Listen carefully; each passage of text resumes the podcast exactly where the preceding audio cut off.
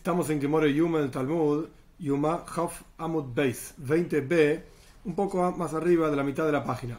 La Mishnah estaba diciendo en la página anterior, en Hof Amud Aleph, en 20a, que a partir de Kriyasa Gever, la Mishnah nos explicó qué significa esto, y esto es lo que vamos a discutir hoy justamente. Una explicación la más sencilla es el canto del gallo. A partir de Kriyasa Gever se hacían una serie de procesos en el Beis Hamikdash, en el templo, todos los días, y en el día de Yom Kippur también. Justamente hoy vamos a discutir qué significa este momento, digamos, del día. Mai Kriyasa Gever, la línea empieza Azaram Leam Israel. 2, 4, 6, 8, 10, la línea número 11 o 12 desde el comienzo de la página. Mai Kriyasa Gever, ¿qué significa esta expresión? Kriyasa Gever, Kriyas es llamado, pero ¿qué es Gever? El Talmud va a ofrecer dos explicaciones. Rav Omar Kara Gavra. Rav dice que Kriyasa Gever significa una persona que hizo un llamado. Vamos a ver más adelante en la misma página. Una persona que se llamaba Kvini todos los días era el memune, el encargado de despertar a los, a los koyanes, los sacerdotes, y de hacer diferentes, repartir los trabajos. Entonces llamaba, por así decir, con un megáfono, señores, despiértense, etc. Esto es Kriyasa Gever. Gever significa persona, un ser humano. Esto es lo que dice Raf. Kara Gavra, una persona que llamaba. Rabbi Shiloh Omar, Rabbi Shiloh dice, Kara Tarnegoilo. Gever significa un gallo, un Tarnegoil, un gallo. Entonces, Kriyasa Gever significa el llamado del gallo es un momento del día en el cual empieza a, a, amanecer y ahí el gallo empieza a cantar. Bien, ¿cómo sabemos quién tiene razón? ¿Rab o Rabbi Shiloh? La Gemora explica una historia. Rab Iklole Asre de Rabbi Shiloh. Rab era mucho más importante, por supuesto, más, más, más, viejo, digamos, más grande, más sabio, etcétera, que Rabbi Shiloh. Y Rab una vez fue de visita al lugar donde enseñaba Rabbi Shiloh y evidentemente no se vistió como gran sabio, no se, no se mostró como Rab ni nada por el estilo. Lo llamaba Moira le envica malet Rabbi Shile. Y no había un Amoira, ahora explico qué es esto, para poner a Rabbi Shile. Rabbi Shile era el maestro. Y los maestros solían, en lugar de dar una clase frente a un montón de gente, y no había, por supuesto, micrófonos ni nada por el estilo, estamos hablando aproximadamente 1600 años atrás, entonces, Rabbi Shilo y en general el rabino hablaba con un Amoira, una especie de traductor. Hablaba con el Amoira en hebreo, le explicaba las cosas y el Amoira hablaba frente al resto de la gente. Traducía las palabras al arameo, porque la gente en general no sabía hebreo.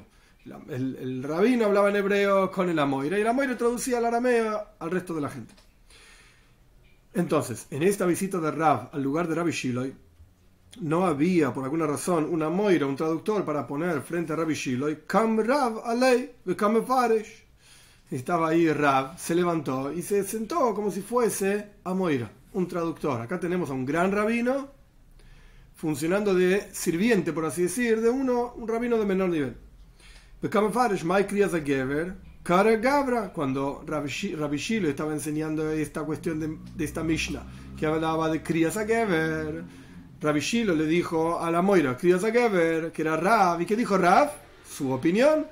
Mai Geber, ¿qué significa Geber? Kara Gabra, una persona, explicó Rav, frente al resto de las personas, un hombre que era el encargado del Beis Hamikdash, el templo, etc., y explicaba qué es lo que había que hacer, etc.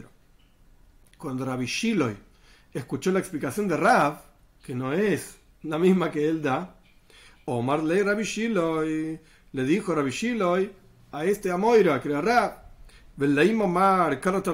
¿Y por qué no decís que llamó el gallo? Cara Gabra significa que llamó el gallo. ¿Por qué decís acá que llamó una persona? Omar Ley, entonces Rab le contestó con un ejemplo. Zemer. Una flauta para las personas, para los libres, es decir, los grandes ministros, los grandes personajes importantes. Una flauta hace una melodía que es un cántico, es muy hermoso.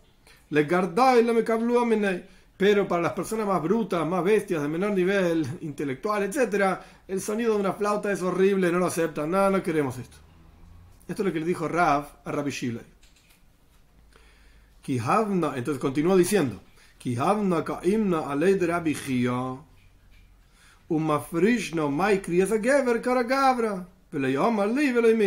cuando yo estaba sentado frente a Rabijía, que Rabijía estamos hablando el próximo nivel para arriba, digamos Rabijía, Rab, Rabbi Shiloh, Rab le dijo a Rabbi Shilo, y cuando yo estaba sentado frente a Rabbi Gia y estaba explicando sus palabras, Mai Geber, que significa el Geber, sea lo que fuere que es, y yo explicaba, dice Rab, frente a Rabbi Gia, cara Gabra, que una persona era el encargado del templo y estaba llamando y diciendo, etcétera, etcétera. Rabbi Gia no me dijo, hey, ¿por qué no traducir de otra manera? Rabbi Gia le pareció bien. Veat y vos, termina diciendo Rab, Rabbi Shilo, y vos, cuando yo explico que cara, eh, cara Geber, a Geber, significa que llamó una persona, vos me estás diciendo que tengo que decir que llamó un gallo, que cantó el gallo. Rabbi no me dijo nada, vos me estás diciendo que tengo que cambiar mi explicación. Final de las palabras de Rab. Omar Ley, entonces le contestó Rabbi y abrió los ojos, por así decir, y le dijo así, Mar Niu Rab. ¿Vos sos Rab? Yo no sabía. Yo no sabía. ¿Vos sos Rab? Neinachmar. Entonces, por favor, vení vos a dar la clase. ¿Qué? ¿Cómo puede ser que vos tenés que traducir mis palabras? Dice Rabbi Shiloh. Al revés. Vos tendrías que estar dando la clase y yo voy a traducir tus palabras. Vos sos el gran rabino acá. Omar Ley le contestó Rab.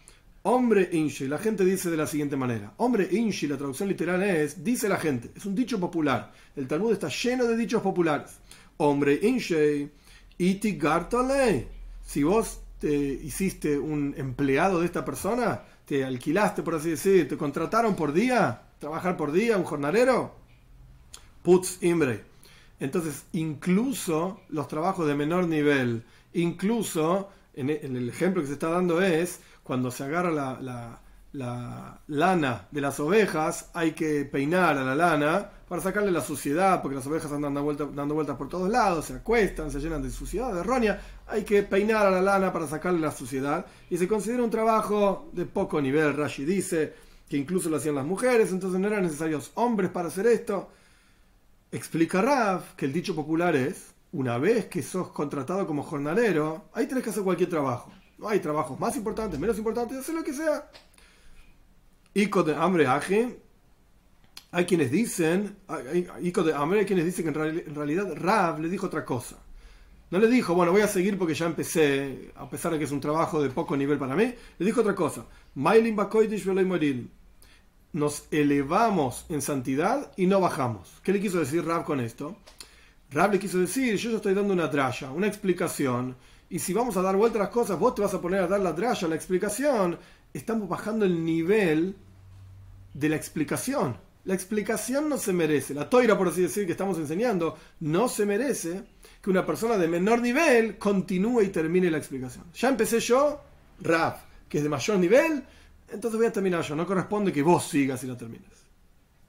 Bien, esto es la historia en donde Raf y Rabbi Shile discuten qué significa Kriyas Geber Rab dice el llamado de una persona, Rabbi Shile dice el cantar del gallo. Tania acabas de Rab, Tania acabas de Rabbi Shile. Hay una braisa, braisa no hay que olvidarse, es aquello que quedó fuera de la Mishnah. Braisa, hay una braisa que enseña de acuerdo a la opinión de Rab. Y hay una braisa que enseña de acuerdo a la opinión de Rabbi Shile. Tania acabas de Rab, ¿cuál es la enseñanza en la braisa? De acuerdo a la opinión de Rab, que Rab decía que quería Geber significa cara Gabro, es decir, una persona que llamó. Gevinei Keruz, este era el nombre de esta persona, Gevinei, hacía siempre una publicación en el Beis Hamikdash, en el templo, para despertar a los koyanim, a los sacerdotes, para empezar a repartir los diferentes trabajos y funciones. Mahu Oimer, ¿qué decía Gevinei? Amdu koyanim levántense, koyanim, sacerdotes, para su trabajo. Levim leduchanhem y los levitas, los levim, al Duhan. Duhan era una plataforma en donde se paraban los levim con instrumentos y cantaban, etc. Y el pueblo de Israel, había un grupo de gente de Israel, es decir, que no era ni Koyanim ni Levim, que representando a todo el resto del pueblo judío estaban siempre en el Beis Hamikdash, siempre en el templo, se iban turnando, por supuesto, iban cambiando diferentes días, pero el punto es que había Mahamadis, un grupo de Yehudim, de judíos, es decir, israelín, no Koyanim y Levim, que estaban siempre en el Beis Hamikdash, siempre en el templo. ¿Por qué? Porque las ofrendas de todos los días eran ofrendas comunales y en teoría todo el pueblo de Israel tendría que estar todos los días en el Beis Hamikdash, en el templo, dos veces por día, participando de las ofrendas comunales. Porque si uno no participa de esa ofrenda comunal, entonces ¿cómo es comunal? ¿Cómo sirve para uno si yo no estoy en el templo? Entonces había un grupo de Yehudim que eran enviados de todo el pueblo de Israel para estar en el templo todos los días. El punto es que Gvini Keruz, ¿qué es lo que decía? Amdu levántense Koyanim y párense para hacer su trabajo, porque el trabajo se hacía de pie. Levim ledujanjem, los levitas en la plataforma para cantar. Y el e Israel, es decir, el resto de, los judíos que representaban a todo el pueblo judío, le mamadjem, estar parados frente al templo, frente a la ofrenda, a las ofrendas, perdón, en el templo frente a las ofrendas. Y la voz de Kvini se escuchaba tres parsas, una parsa son cuatro kilómetros aproximadamente, tres parsas se escuchaba 12 kilómetros, la voz de Kvini, tan fuerte hablaba. Una vez ocurrió con Agripas el rey, donde venía en el camino, y escuchó la voz de Gvini Cruz, tres parsois, o sea, 12 kilómetros, y cuando vino a su casa, Agripas, el rey, le envió regalos. Le envió regalos porque dijo, wow, una persona impresionante, se escucha la voz de este hombre tan lejos. Y aún así, Piquén continúa la braisa diciendo, aún así,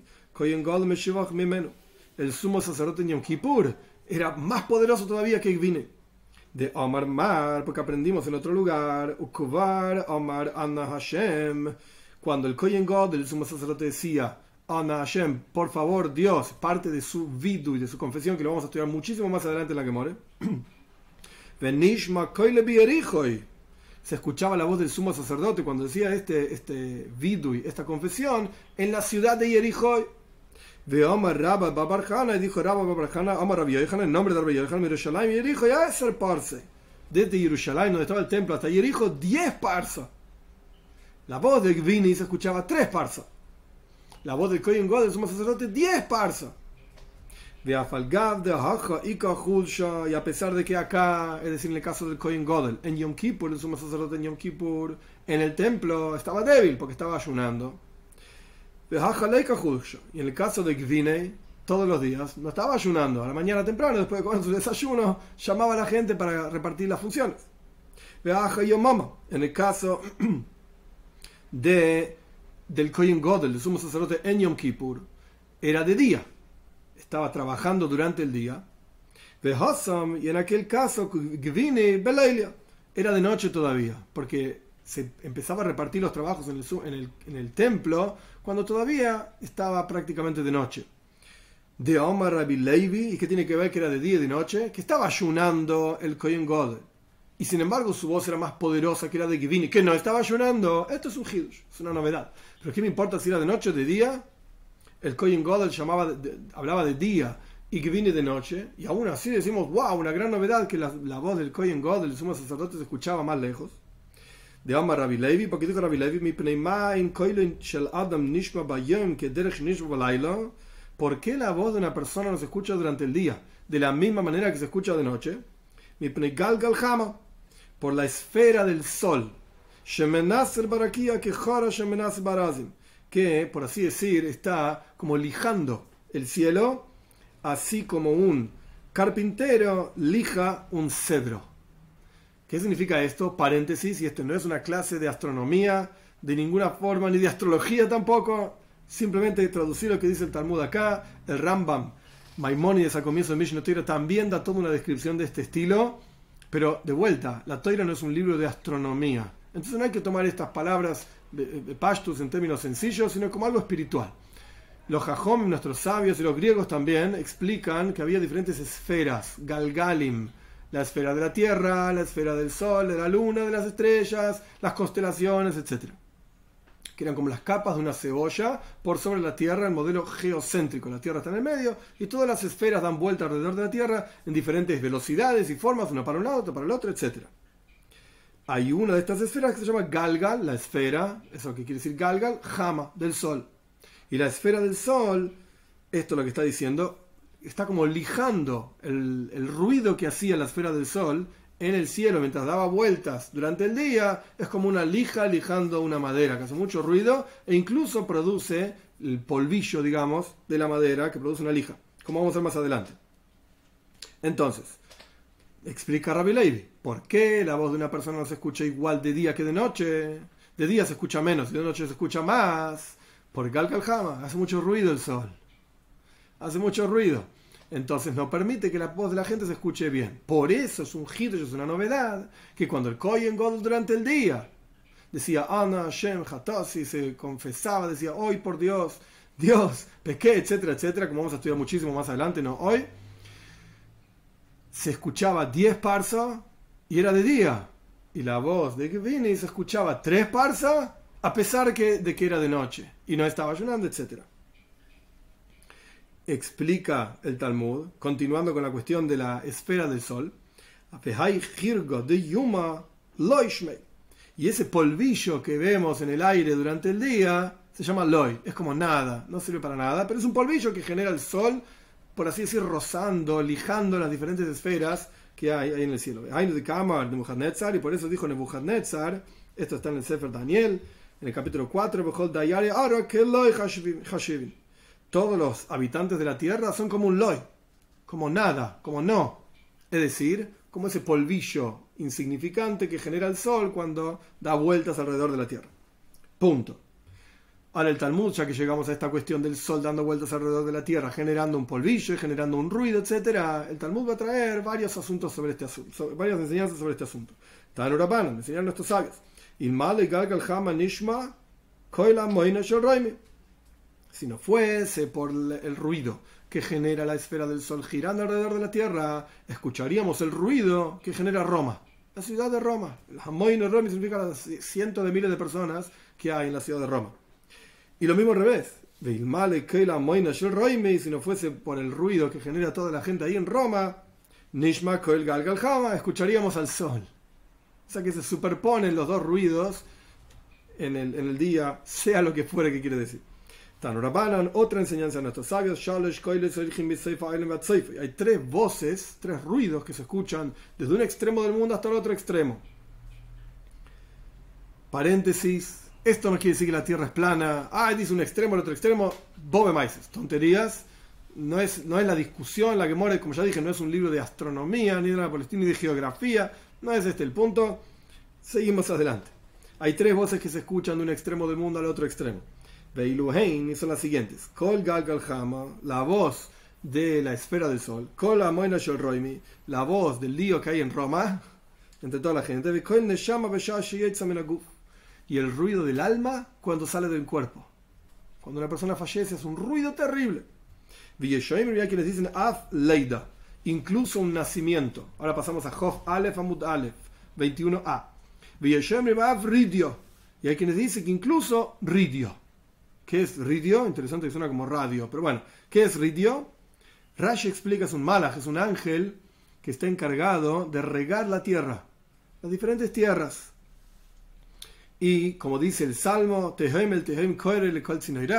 un abismo llama al otro abismo, como que un abismo llama, los abismos no hablan, es un malach, es el ángel encargado del abismo que está llamando a otro abismo, ese llamado, ese ruido de este malach, de este ángel que se llama Ridio, es un ruido impresionante que va de un extremo del mundo al otro extremo del mundo.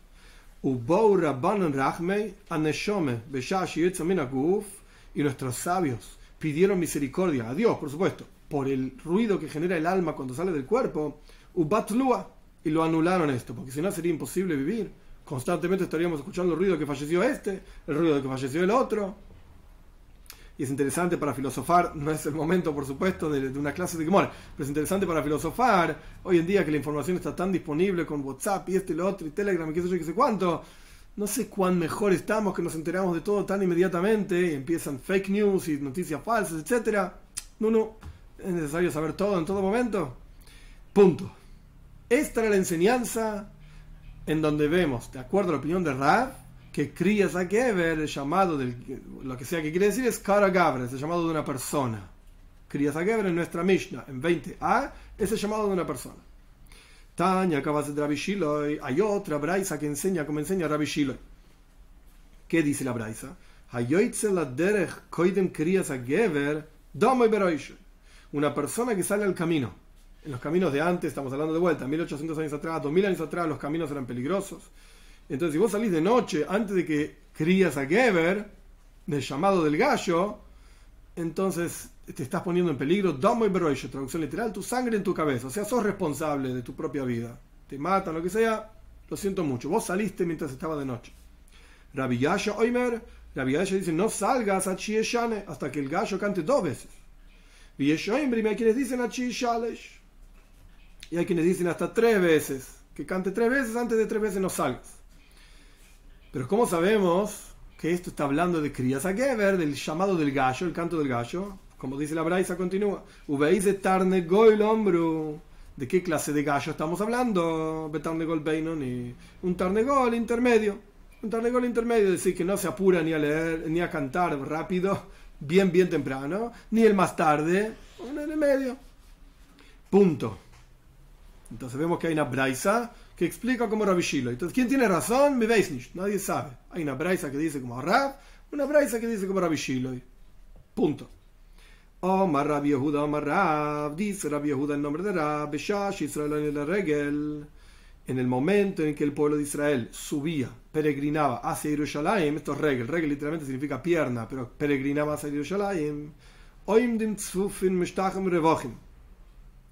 se paraban todos apretujados, sofuf es algo muy apretado, como las sardinas en la lata, pero cuando se prosternaban en el Beis en el templo, cuando el Kohen God, el sumo sacerdote, decía el nombre de Dios, se prosternaban todos, rebajim, ampliamente, amplio lugar. Paréntesis, prosternarse en el contexto del judaísmo significa extenderse en el piso, manos y pies, como acostados, hecho una plancha, en el piso. Esto es prosternarse. Entonces, si estaban todos parados como, unas como sardinas, tzfufim, apretujados, el milagro era que se, se acostaban en el piso, prosternaban, con suficiente espacio. Rashi explica qué quiere decir con espacio, más allá del milagro de que estaban apretujados y ahora tienen espacio. La idea es que había tanta distancia entre uno y otro, cuando estaban eh, prosternados, perdón, que uno no escuchaba la confesión del otro. Porque uno se confesaba y tenía que verbalizar la confesión, aún así uno no escuchaba la confesión del otro, había suficiente espacio para todos. Esto es lo que dice Rabbi Yehuda en nombre de Rab. Continúa la enseñanza. Y la gente se proyectaba, o sea, ocupaban el espacio de los 11 amas. Un ama son aproximadamente 50 centímetros. Entonces 11 amas son más o menos 5 metros, 5 metros y medio. Detrás del Beis Acapoires. Quien tiene una imagen del Beis Hamikdash, el templo, en su cabeza era un rectángulo. Ahora no lo vamos a mostrar en la pantalla, pero era un rectángulo donde estaba más hacia arriba, digamos la parte más santa del Beis Hamikdash y atrás de eso había un espacio hasta la próxima pared. Rectángulo, un cuadrado dentro del rectángulo, no en el medio, sino más arriba, y quedaban 11 amas de esa medida, unos 5 metros y medio aproximadamente, hasta la pared. Entonces, ¿dónde estaban los Yehudim, el pueblo judío, Israel, quiero decir, la gente que no era ni Cohen, ni Levi, etcétera, mientras el Cohen Godel estaba ahí en el Beis Hamikdash, en el templo? en, unas, en un área pequeña que también ocupaba 11 amas, también ocupaba eso, se llama Ezras Israel.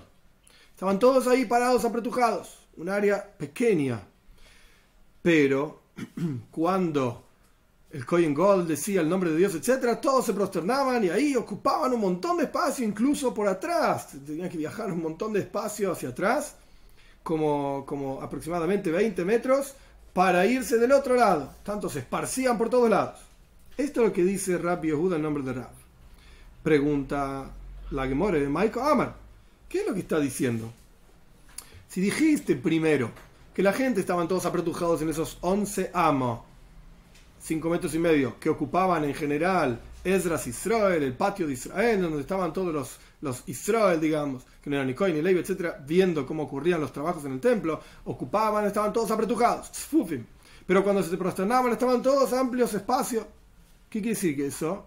En comparación a que aparte ocupaban otro espacio. ¿Para qué necesitaban ocupar otro espacio si igual había suficiente lugar cuando se prosternaban? Entonces parece una contradicción. Primero decís que al prosternarse había suficiente espacio. Y después me decís, no, pero ¿sabes qué? Se, se empujoneaban todos y terminaban ocupando otros lugares. ¿Qué estás diciendo?